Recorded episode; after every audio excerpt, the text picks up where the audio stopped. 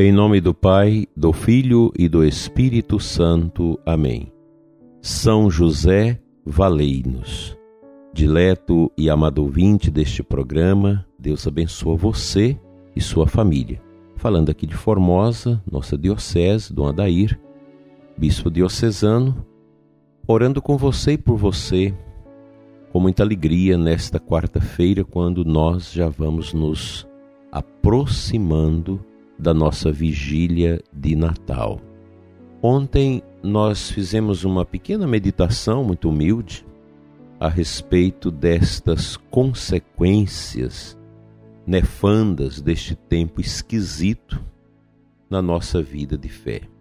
Alguém partilhava comigo que está sentindo assim, como uma pessoa caída, sem aquele entusiasmo, faltando esse lado emotivo, profundo, afetuoso da fé para com Deus.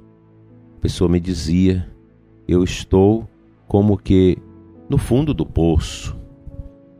Olho para os lados e não vejo uma alça de segurança.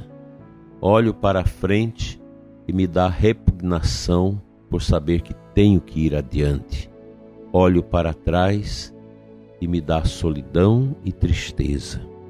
Esse é um momento que realmente nós estamos vivendo, um momento existencial amargo e doloroso, triste.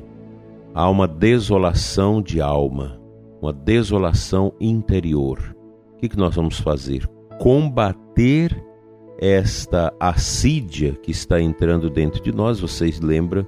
No ano passado nós fizemos uma série de meditações sobre a assídia, o mal que ela causa numa alma que perde o encanto para com as coisas santas e eternas. É a preguiça do espírito. É o que muita gente está vivendo nos nossos tempos.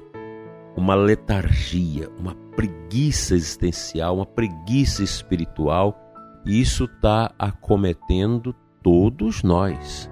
Se a gente não ficar firme, determinado, nós esfriamos na fé, perdemos o encanto para com as coisas santas de Deus.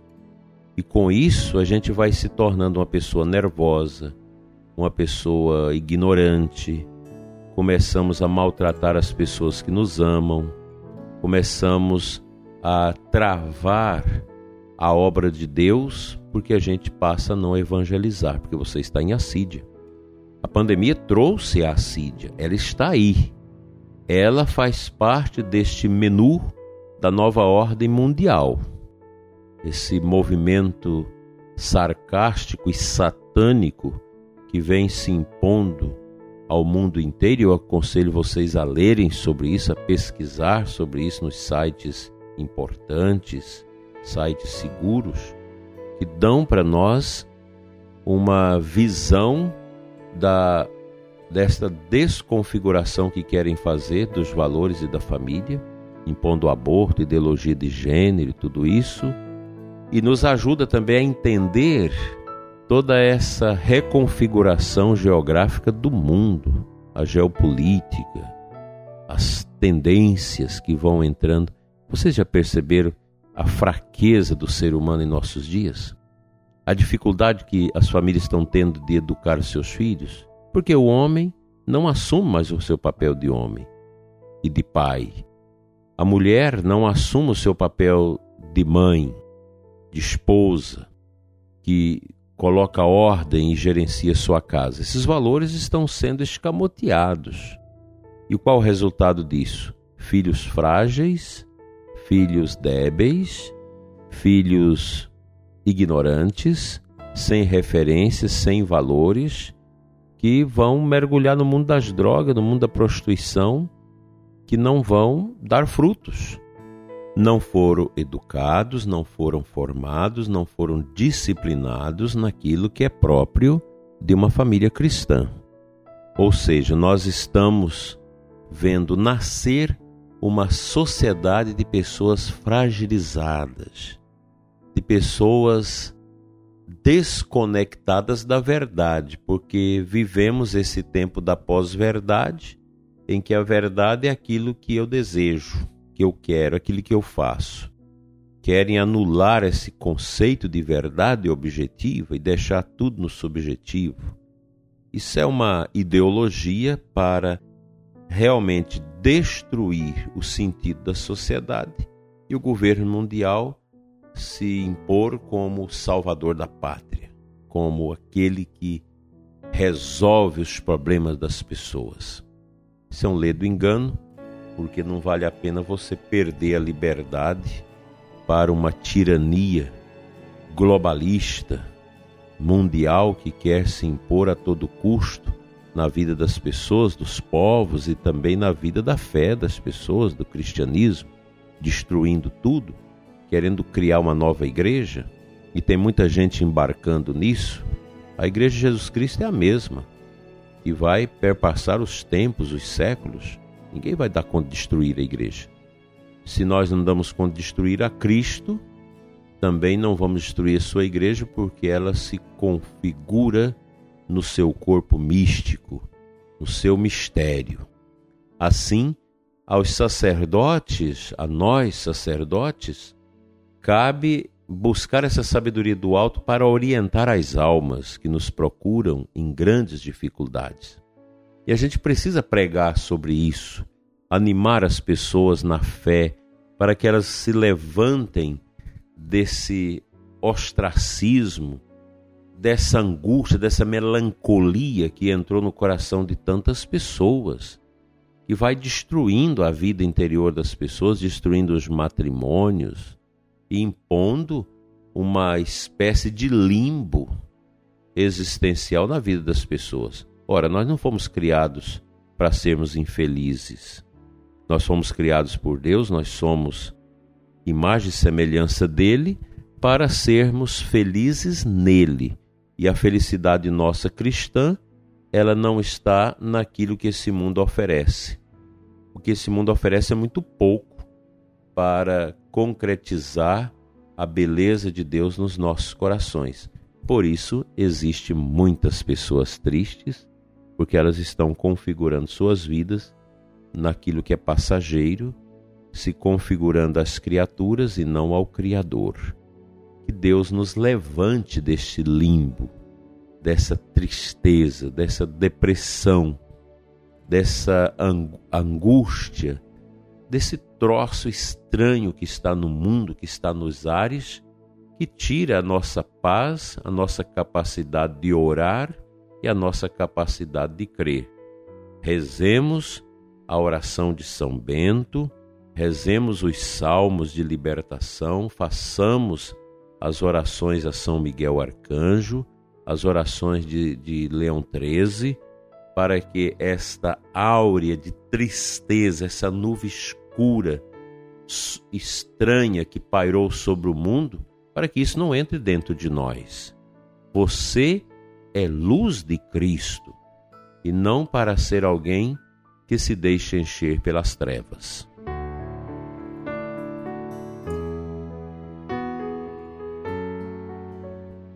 O salmo responsorial de hoje é uma passagem de 1 Samuel do capítulo 2. Lá no final, nós temos o seguinte texto na liturgia da missa desta quarta-feira: O Senhor ergue do pó o homem fraco, e do lixo ele retira o indigente, para fazê-los assentar-se com os nobres, num lugar de muita honra e distinção. Eu penso que esta palavra ela é própria, muito apropriada para mim e para você, e especialmente para quem está se sentindo derrotado, sem sentido para a sua vida. Somente Deus pode nos levantar deste limbo, desta tristeza, dessa depressão que tantas pessoas estão vivendo, dessa falta de sentido para a vida Pessoas que falam para gente: a vida perdeu sentido. Eu não dou conta mais de reagir diante dos problemas da minha família, da minha empresa, do meu trabalho, dos meus negócios. há muito essa reclamação, há muita esta partilha de sofrimento que as pessoas têm feito conosco na direção espiritual.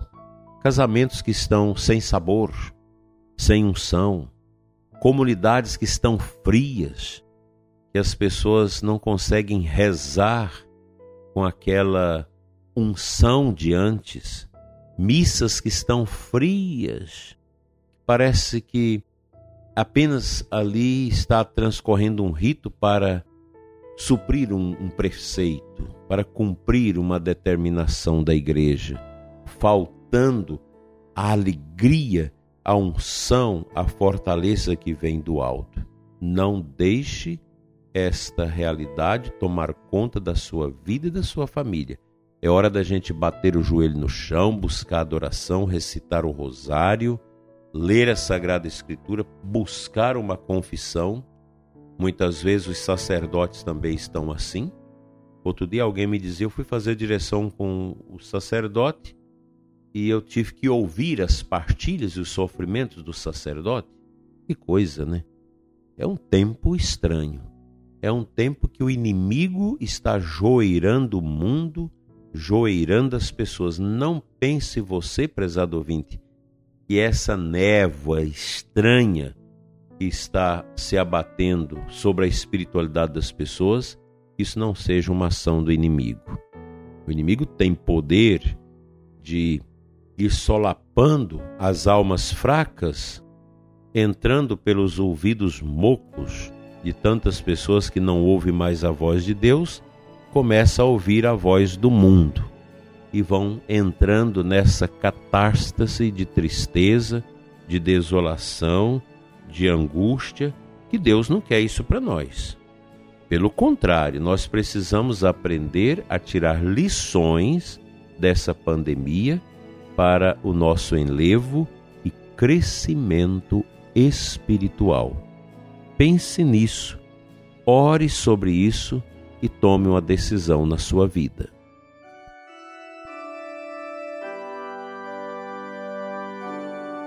Eterno Pai de amor e de poder, nesta manhã abençoada sob o olhar intercessor de São José, eu quero te entregar, Senhor, a minha vida e a vida do ouvinte que ora comigo nesta manhã tão abençoada. Pai Santo, olha para o coração desta pessoa que me escuta agora e que não está bem, que está passando por dificuldades, pensamentos estranhos, angústia e sofrimento. Quebra, Senhor, todo esse mal que entrou na vida deste ouvinte e restaura o seu interior com a força do Espírito Santo, para que uma nova criatura possa advir deste coração. Deus te dê a libertação, a cura restauradora de toda esta angústia, tristeza, desespero que entrou na sua vida. Que a paz reine no seu coração, que a suavidade de Deus te alcance nesta manhã e sempre. Amém.